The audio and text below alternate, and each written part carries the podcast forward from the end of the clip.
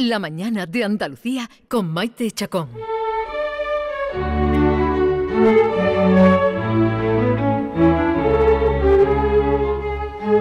Y cómo ha cambiado la radio también desde el punto de vista técnico, ¿no? En estos años en los que sonaba esta sintonía, que fue la primera que se oyó aquí en la radio y en la televisión. Hemos invitado a tres personas que habitualmente no aparecen en las ondas, aunque tienen un papel muy importante. A mí me encanta porque habitualmente a ellos no les gusta hablar. Ángel, Ángel Pucho, buenos días. ¿Qué tal? Buenos días. Él es jefe de misiones en Canal Sur Radio. Sí. Bienvenido. Muchas gracias. Está también con nosotros Juan Carlos Martínez, que es coordinador del Servicio Técnico Operativo de Canal. No sabía yo que tenía un, un cargo tan, tan largo, Juan Carlos. Sí, el nombre es muy largo. la función es corta, pero el nombre es No largo. hemos llamado a veces a Juan Carlos. Juan Carlos, Juan que no me funciona Carlos, esto. claro. Eh, claro, es corta pero importantísimo. Vital, Uy. Y también Sí. está con nosotros Ángel Rodríguez, que es jefe técnico de Canal Sur Radio. ¿Qué tal, Maite? Hola. ¿Qué tal? Que viene de una larga familia de personas vinculadas a la radio. Tu, tu padre años, y yo sí, sí. trabajamos juntos.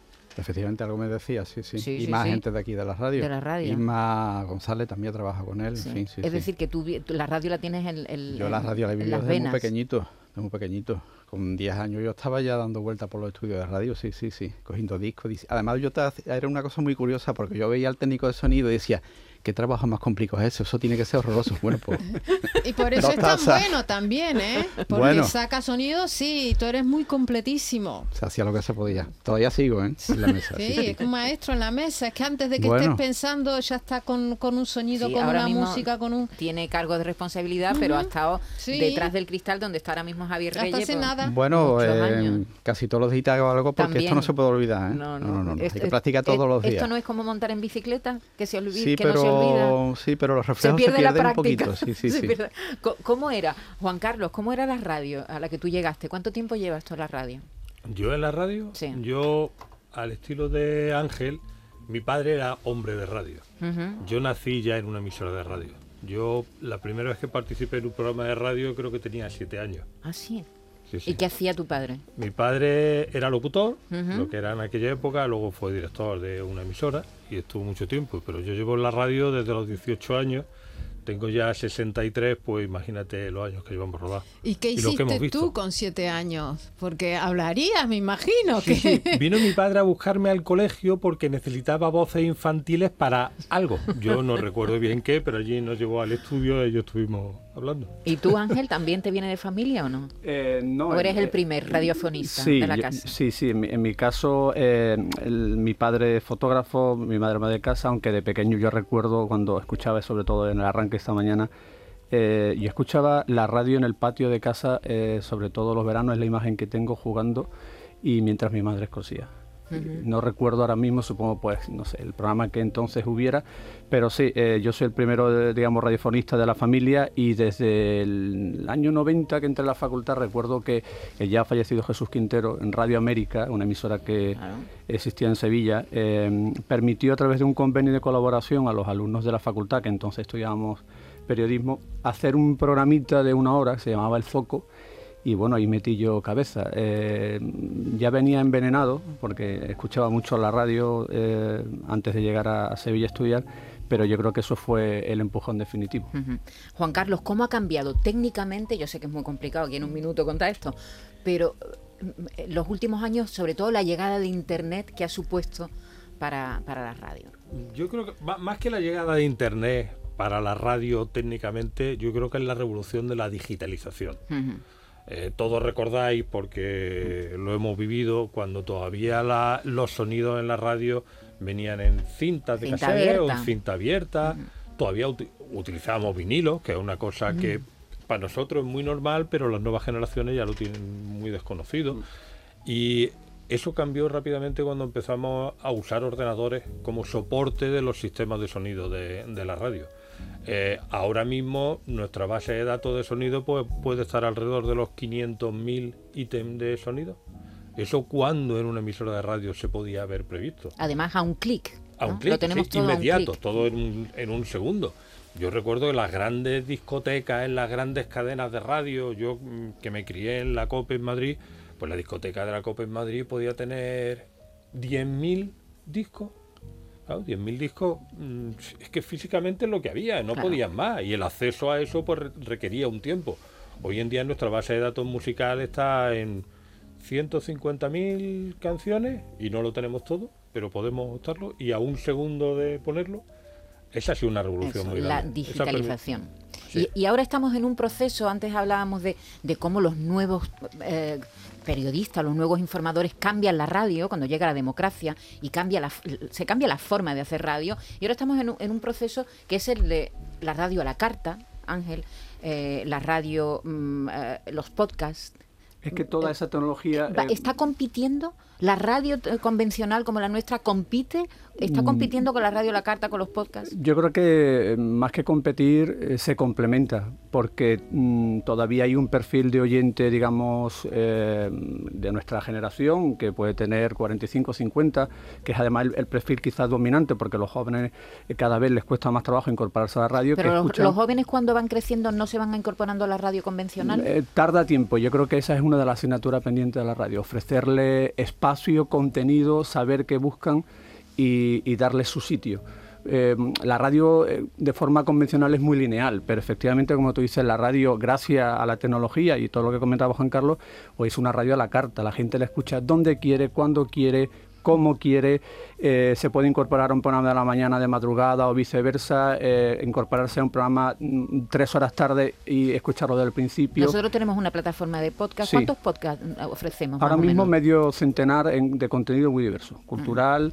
Eh, de tradiciones como la Semana Santa, el Carnaval, eh, que tiene que ver con la crónica negra, con eh, la actualidad, con el mundo de la música, de la cultura, muy diverso para un público muy especializado que sabe perfectamente lo que quiere, que lo escucha, como decía, cuando quiere, que eso hace que la radio pues haya tenido una capacidad de adaptación casi desde su eh, nacimiento y que la tecnología pues le permite seguir haciendo. Ángel, Rodríguez, cuando un periodista sale a la calle, antiguamente hacía falta un aparataje técnico tremendo, una unidad móvil, cableado, tal. Hoy día también eso se ha transformado. Un periodista puede ir a la calle y hacer un directo sin que haga falta nada más. Efectivamente, esa es la siguiente gran transformación que ha tenido la radio, porque yo creo que la radio en sí misma no ha cambiado gran cosa. La radio sigue siendo sonido, palabra, eh, compañía, información al segundo.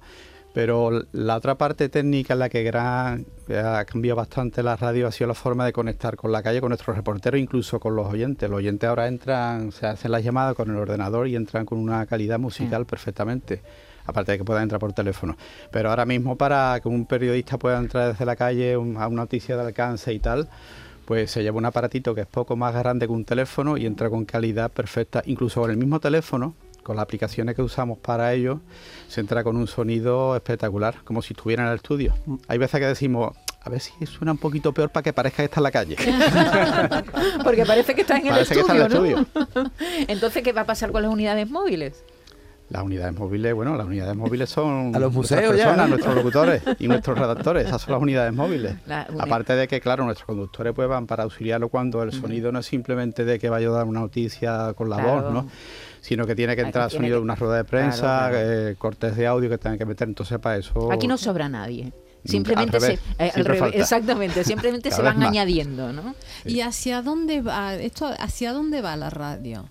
¿Cuál es el futuro, más futuro? Mm, esa es una pregunta, yo creo que la pregunta del millón muy interesante. Mm, eh, a lo largo de la mañana yo creo que lo habéis comentado de alguna forma. Yo creo que mientras la radio mantenga la capacidad de emocionar, de seducir con la palabra, con la música, haya alguien que tenga intención de comunicar y haya gente que quiera escuchar ese mensaje, la radio se va a mantener. Eh, variará posiblemente el formato, el dispositivo, la tecnología hará que tenga, eh, por decirlo de alguna forma, una apariencia distinta probablemente a la que como la conocemos hoy. Pero yo creo que mm, la radio sigue estando viva. Son muchos los agoreros que a lo largo de la historia han dicho que estaba condenada a desaparecer y yo creo que todo lo contrario. Y aquí estamos. Juan Carlos eh, forma parte de un proyecto muy bonito de una radio en Guinea. Cuéntanos brevemente qué hacéis allí, cómo técnicamente no tiene que ser fácil. Eh, eh, cuéntanos, ¿qué, ¿cuál es ese proyecto? yo pertenezco a una asociación que se llama Periodistas Solidarios, que nació de la Asociación de la Prensa de Sevilla y tenemos un proyecto muy bonito, como tú has dicho, en Guinea-Bissau y tenemos creada una radio de mujeres. Eh, yo soy el que le ha, el, que ha montado el, todo el sistema técnico, pero tenemos una serie de compañeros periodistas que son los que dan todo el apoyo de, eso. Es una aventura muy bonita poder irte con muy pocos medios, con muy pocos recursos, pero es una de las cosas que la tecnología nos ha permitido. Poder montar una... Hoy en día montar una emisora de radio muy sencillo. Yo escucho Radio Mujer de Bafatá aquí, en Sevilla, porque tenemos transmisión por internet. Nosotros lo vamos a ver ahora un poquito, mira.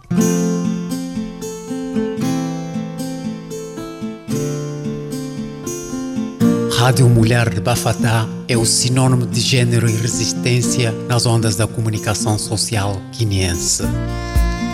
¿Y son periodistas las chicas que trabajan allí o, o quiénes son las que, bueno, las que están en la radio? Las chicas... O, las mujeres, vamos. las mujeres que hay ahora mismo trabajando en la radio salieron directamente del instituto. Las elegimos, hicimos un casting para elegir a, las mejores chicas que pudieran estar preparadas y les, vamos dando formación para formarlas. Hoy en día eh, tenemos un proyecto de colaboración con la Universidad de Sevilla en el septiembre pasado, dos de ellas estuvieron aquí en Sevilla en la universidad dando formación y cada día se van preparando y se van formando mejor y están haciendo una radio espectacular. O sea que no va a fatal, va fenomenal. Y dice, radio va a fatal, fatal no va. David, vaya chiste malo. ¿eh? No, pero bueno, tampoco tan malo, ¿eh? A los tiene peores. Bueno, chicos, pues muchas gracias por haber pasado por aquí un ratito esta mañana. Ángel Puche, jefe de emisión de Canal Sur Radio. Nos vemos, nos vemos en un ratito arriba. Y sobre todo nos oímos y nos, oímos. Juan Carlos Martínez, coordinador del Servicio Técnico Operativo en Canal Sur Radio. Muchas gracias, por haber pasado por aquí. también. Y Ángel Rodríguez, que es jefe técnico de Canal Sur Radio y operador nuestro de toda la vida. Sí, sigo en el, y, ahí, y, ahí sigues en la mesa. Otro día hablaremos Maestro de, los sonidos. Eh, de, cómo, de cómo es una mesa. Con una mirada sabía lo que quería. Yo me acuerdo cuando estábamos con, con Atubola que David Gallardo te hacía así con la mano y ya sabías tú que tenía que poner música de llanto, música de tas. Con una mirada, Ángel. esa complejidad se obtiene con el tiempo de conocer a tu locutor, en fin, a tu equipo. eso Hombre, lo tenemos, muy bonito. lo tenemos enfrente, ¿verdad? Y, y ser rápido y saber dónde está cada cosa. Ese gran maestro que es Javier Reyes ahí los mandos. Sí, también. ¿eh? Eh, eh, Oye, ¿y qué sería de la radio sin la música? ¿A qué es inimaginable? Bueno, pues enseguida vamos con música. Descubre todos los contenidos que te ofrece Canal Sur Podcast. Buena música, actualidad, divulgación, tradiciones, cultura. Todo lo tienes en podcast.canalsur.es. Y los domingos te ofrecemos una selección de contenidos exclusivos y de producción propia en la hora de Canal Sur Podcast. Con Carmen Benítez. La hora de Canal Sur Podcast, este domingo desde las 4 de la tarde. Radio Andalucía Información.